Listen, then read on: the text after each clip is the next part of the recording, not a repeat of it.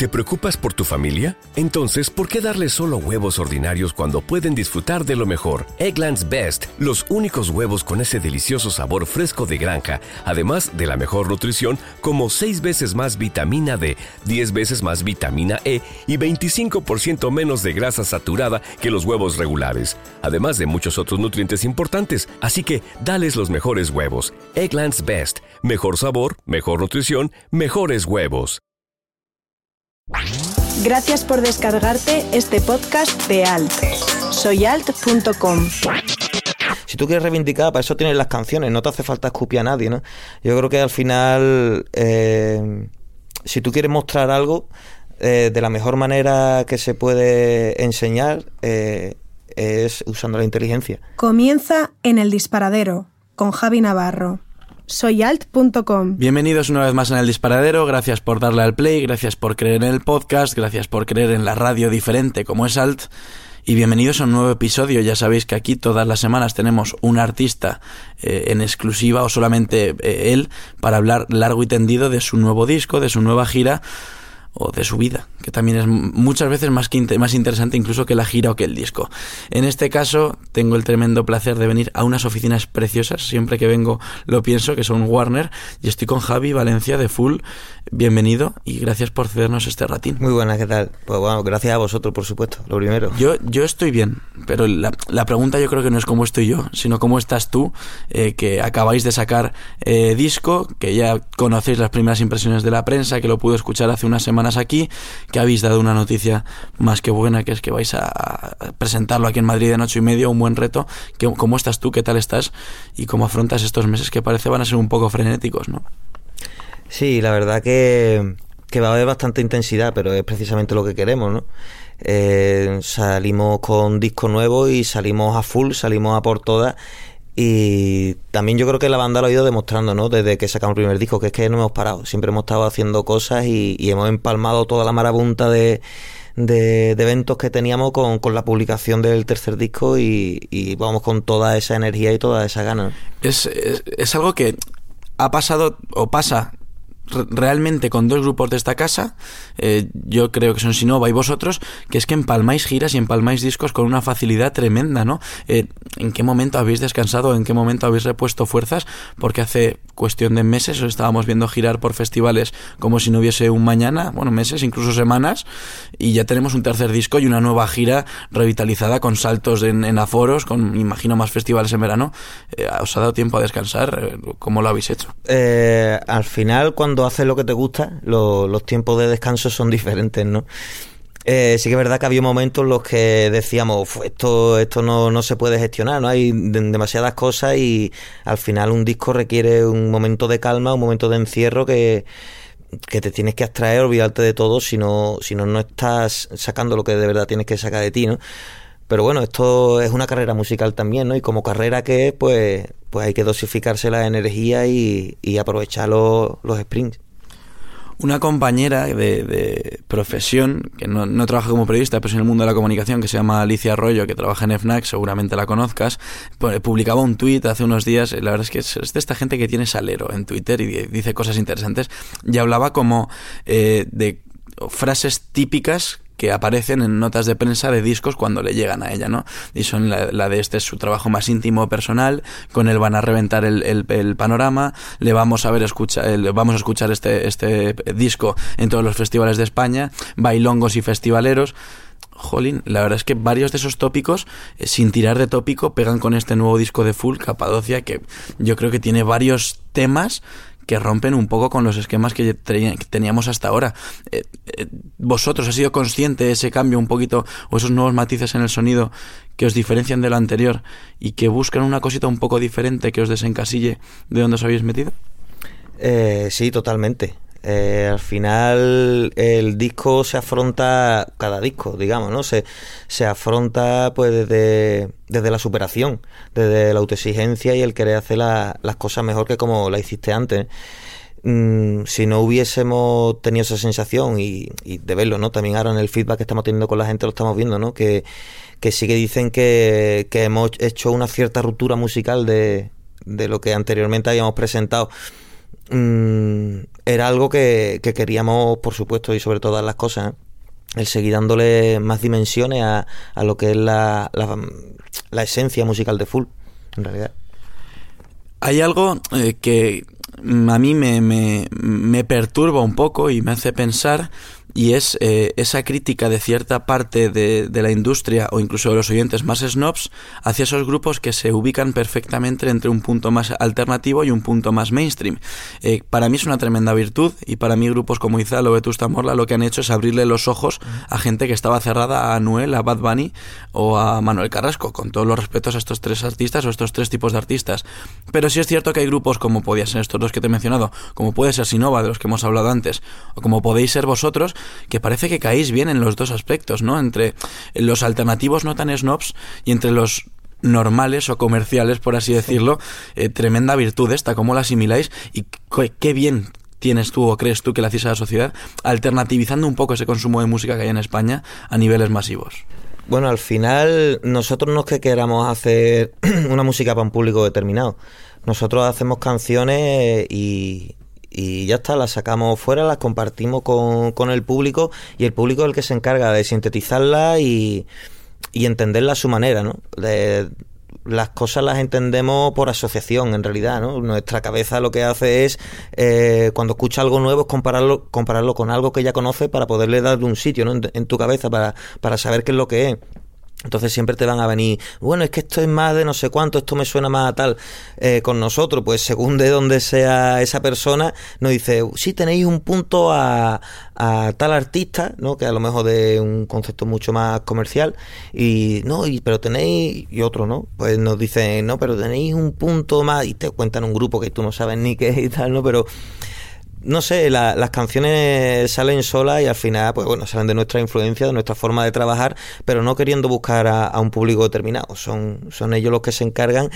Y bueno, no, nos gusta, sí que es verdad que, que tenemos una sensación como de que en realidad no solo por nosotros, ¿no? sino por, por más bandas que están originando esto, como que en el pop rock en España, ya no hablo de indie porque eso en realidad son eh, etiquetas que pasarán con las modas, eh, no deja de ser pop rock, pero creo que, que sí que, que, se ha reinventado un poco el pop rock que, que, se venía haciendo en España, ¿no? Y es gracias a eso empezar a, a mezclar cosas de, de, diferentes bandas y que la canción pues tenga eso, ese punto entre alternativo y comercial, pero bueno. Después de ver a gente como Rosalía, que ha hecho una tremenda fusión entre lo que podríamos decir flamenco y trap, o de ver a Anderson Pack, que en Estados Unidos camina entre mil cosas, o Georgia Smith, gente que está haciendo cosas loquísimas con géneros súper distintos y que está saliendo algo súper eh, nuevo y súper diferente. Tiene sentido que hablemos de etiquetas o qué etiqueta tiene para ti sentido a día de hoy eh, en, en, la industria de la música, porque para mí yo ya estoy empezando simplemente a diferenciar entre música buena, música mala o música que me gusta y música que no, porque mi playlist es lo más ecléctico del mundo.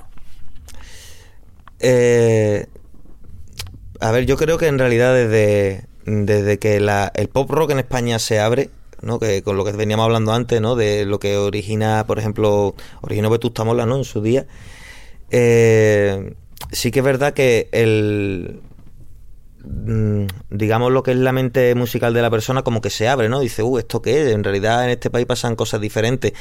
Eh, que todo el mundo tenga un acceso a internet, ¿vale? Y a plataformas con mucha música, hace que musicalmente tu mente se abra más todavía.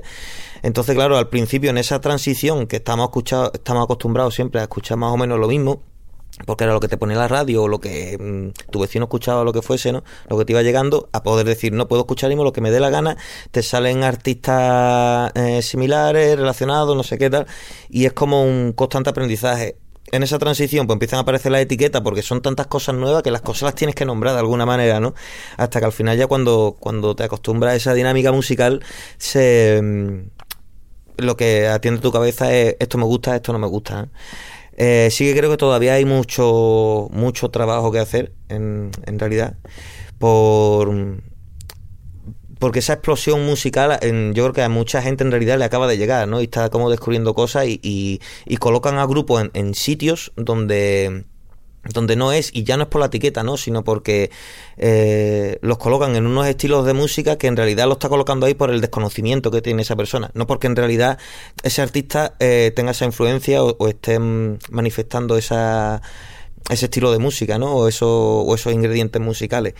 Pero, pero bueno, yo creo que en, en suma eh, es positivo, ¿no? Al fin y al cabo la, la cultura enriquece, la música es enriquecedora y cuanto más música haya, cuanto más acceso a, la música haya, por supuesto, mejor. ¿Qué es lo más loco que has, que has, escuchado últimamente o que has metido en tu playlist y has dicho este tema de este artista que no pega ni nada con full ni nada con lo que yo suelo escuchar? Lo voy a meter para adentro, que parece que tiene buena pinta y que me, me mola. Eh, en realidad, lo, lo, más raro que he metido ha sido una, una canción de, de un, un grupo Shake Before You se, llaman, son de Jerez, son, bueno, son colegas míos, pero no tiene nada que ver, de hecho, una canción suya de, de, coña que se llama Tengo el ano pequeño, pero, pero sí que es verdad que, que lo que más se asemeja a la, a la, pregunta que me has hecho del tema raro, así como tal, que no pegue nada, eh, podría, podría ser ese, porque el resto en realidad siempre tiene algo es que en mis playlists también pues las canciones son todas muy diferentes. No, no, no podría decir, no, es que meto esta por que es más rara, no, en realidad todas son raras frente a otras. ¿El género urbano lo pilotas, lo manejas? ¿Has prestado un poquito de atención últimamente? Eh, bueno, intento siempre seguir un poco lo, lo, que se mueve, ¿no? Aunque es que es imposible, porque también con las redes sociales y tal es es una avalancha de, de, cosas las que salen constantemente que, es muy difícil. Eh, te vas entrando de, de, ciertas cosas, cuando tienes tiempo te, te acercas a escuchar, ¿no? Pero, pero eso está siempre enredado con, con, tantísimas cosas que a lo mejor no puede hacerle el caso necesario, ¿no? Que, que podría tener eso en ese momento. Hay un canal de, de, YouTube que se llama Los Prieto Flores, posiblemente les conozcas. Borja Prieto es una persona bastante cercana al mundo de la música que tienen eh, una serie de vídeos que se llaman letras flacas, que hablan de letras que no tienen ningún sentido, las analizan y un poco las ridiculizan desde esa tranquilidad y esa pachorra que caracteriza a Borja, que es un tío como extremadamente calmado. Y hablaban... Eh, este, este, el último vídeo que vi de una canción que se llama Bebé de 69 y Anuela A y que dejaba bastante en evidencia eh, a un género que por desgracia es tremendamente masivo a día de hoy tú como compositor, como artista, como persona que está encima de los escenarios, como persona que aparte intenta decir algo con sus letras y que intenta transmitir un sentimiento de una forma no tan explícita como lo hace gente de este género, ¿por qué crees que está funcionando tan bien esas letras tan claras, incluso tan mal educadas en muchos aspectos, que hablan del amor de la forma más banal, que hablan de la mujer mm, arrastrándola por los suelos y que hablan del hombre eh, como algo superior que se rige en cuanto a pistolas y billetes eh, merece, ¿no? ¿Cómo ves como compositor que esto sea lo que realmente está funcionando a niveles masivos? ¿Te crea, te crea frustración? ¿Te crea eh, algo de, nostalgia pensando en, en el tiempos pasados? ¿Cómo reaccionas ante esto? A mí, sinceramente, lo que me transmite es lástima porque creo que es un reflejo perfecto de la sociedad que eso funcione en la sociedad es únicamente porque es el reflejo de cómo la sociedad se comporta. Eh, lo que pasa que, bueno, estamos acostumbrados a que la culpa siempre es del otro, que la culpa siempre la tiene el otro y de por qué me pasa a mí esto. Pero al fin y al cabo, mm, esto se hace entre todos y, y que de repente surja algo con un mensaje determinado y que cuajen las cabezas de tantas personas es porque esas cabezas entienden ese mensaje. Y porque de una manera u otra son afines a ese, a ese mensaje, aunque no lo sepan, pero pero en realidad es la única explicación que, que le veo a que ese tipo de cosas sucedan, ¿no? También por desconocimiento, por incultura, porque no se han acercado a otros tipos de música, o ya no solo música, ¿no? Sino mm, lo que sea, cualquier disciplina artística, cualquier cosa que te haga eh, pensar, mm, ejercitar la cabeza, ¿no? Saber que hay algo más allá de, de lo material, de lo banal y lo, y lo efímero. Pero pero bueno, al fin y al cabo cada uno tiene, tiene su camino, cada uno decide lo que quiere, lo que no quiere y supuestamente todos, todos tenemos cabeza y todos somos muy listos, ¿no? Pero al fin y al cabo después pasan, pasan las cosas que pasan y, y la culpa siempre es de otro, aunque después yo, aunque después esa persona pues consuma ese tipo de cosas. Precisamente cuestiones como esta me hacen ver que este fenómeno mm, festivalero, eh, que, esté, que esté de moda ir a festivales por mucho que te quedes en el camping o que vayas a beber y la música está de fondo, creo que es un poco mejorar la situación que hay ahora. Por mucho que esa sea la intención, ¿no? El quedarte en el camping bebiendo, bueno, por lo menos vas a un cartel en el que ves el nombre de Full debajo, entre otros mil, y algo se te quedará, ¿no? Algún posito te dejará en tu cabeza. Eh, esta masificación de los festivales, ya no burbuja, sino masificación en cuanto a gente, incluso en cuanto al tipo de gente que va y el tipo de consumo que se hace de la música en ellos, ¿a ti te parece positivo? ¿Es un poco una discriminación positiva viendo cómo está el resto del panorama? Eh, vamos a ver, los festivales yo creo que han ayudado muchísimo en, el, en, este país, ¿no? A nivel musical ha sido como eh, un chute brutal de música en directo para, para la gente, ¿no? Eh, ha habido un poco, digamos, ese, ese señuelo, ese cebo para, para atraer a gente que es lo que es la fiesta, el camping, el tal, ¿no? los planes de verano, que eso ha sido el, eso, ¿no? El, cebo, digamos, la zanahoria, ¿no? Para, para llevar a, a, gente que, pues, que no conocía esa música, no conocía ese estilo de música, eso eso ese ambiente en general. Evidentemente había mucha gente que se iba porque por los grupos, por la música y tal, ¿no? Pero sí que había que romper un poco y, llenar a la gente de, música en directo. Y los festivales creo que han ayudado muchísimo. Eh, ¿Qué está pasando hoy en día? No lo sé. Creo que es lo que pasa con todo, ¿no? Que en el momento que algo se pone de moda, empieza a despuntar, todo el mundo se ceba en eso y hasta que no se revienta no, no se deja, ¿no? Parece que vamos siempre al límite con todo y hasta que no se rompa ya no, no pasamos a otra cosa. Eh, no sé cómo terminará el, el, rollo de, de, los festivales, cómo, cómo terminarán eh, resultando ya, pero ya no solo en cuanto a foros, sitios, sino, sino los carteles. Ya vas viendo que, los carteles en sí van, van cambiando mucho. Antes eran grupos más parecidos en su estilo, pero claro, como al final los festivales han ido creciendo y tal, pues esos carteles han ido cambiando porque la, gente que llega pues también tiene gustos diferentes y ves que todo se va transformando. Mientras todo se transforme, pues bueno, se podrán llegar a, a sitios diferentes pero desde luego si nos dedicamos a, a cebar lo que el producto festival como tal, nos vamos a cargar lo que es el disfrute de la música en directo. Precisamente formasteis parte de uno de esos carteles eclécticos, de hecho uno de los más eh, dentro de la música española, que fue el Arena Sound. Yo estaba allí y como también estoy haciendo un poquito esa labor de abrir mundo con mis amigos y de que, bueno, de hecho el año pasado lo decía en un montón de entrevistas, pasamos de escuchar a Bad Bunny cuando salíamos a un garito de fiesta a ir escuchando Turnedo o el primer disco de Izal. Un pasito hemos dado ya en, hacia, hacia la luz, creo yo que es la luz por lo menos.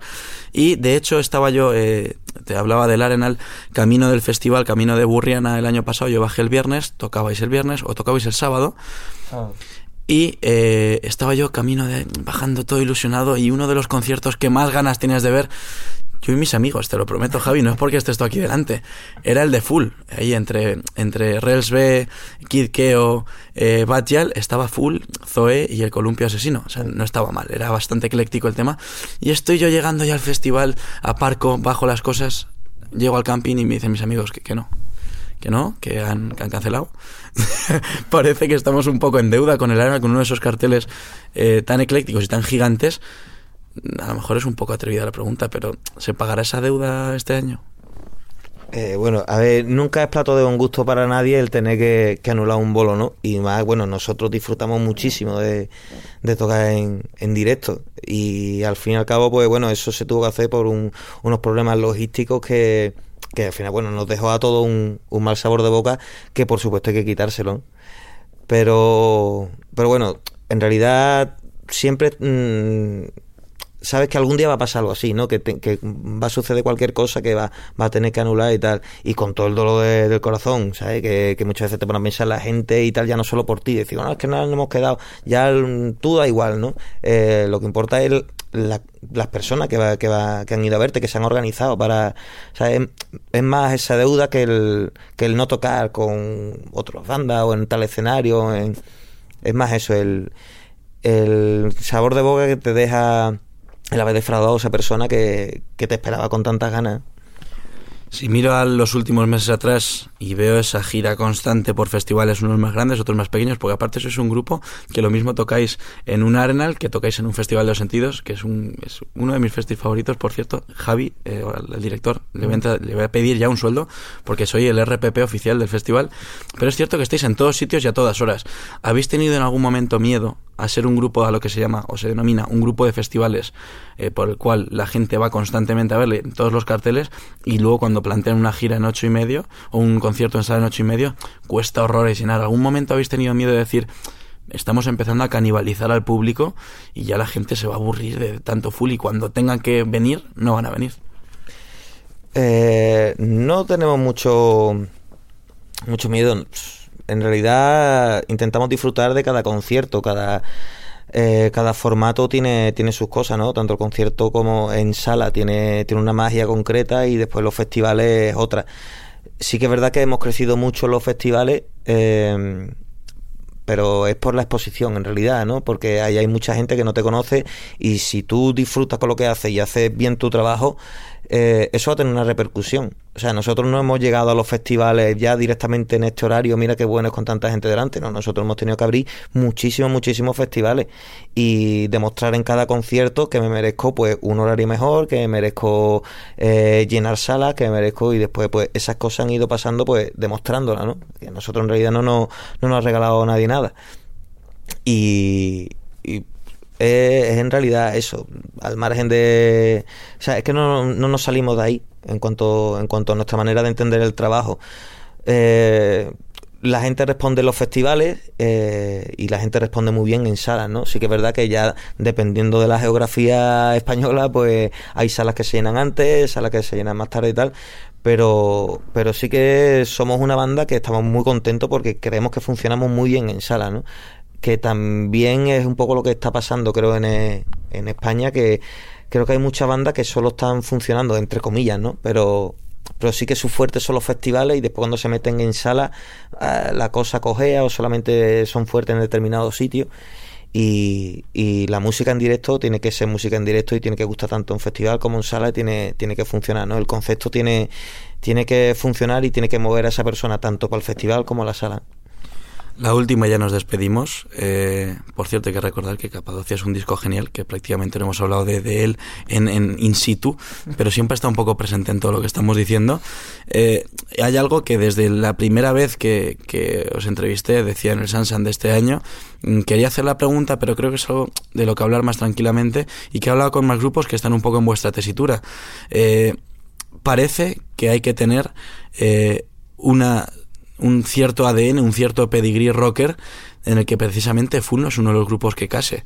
Eh, no sois, eh, sois, sois gente mm, aparentemente normal que sale, canta sus canciones y se baja. El otro día estaba con Carolina Durante, y que, que son posiblemente la otra cara precisamente de, la música encima de un escenario y que muestran ese, ese, ese pedigrí rocker que muchos eh, reclaman.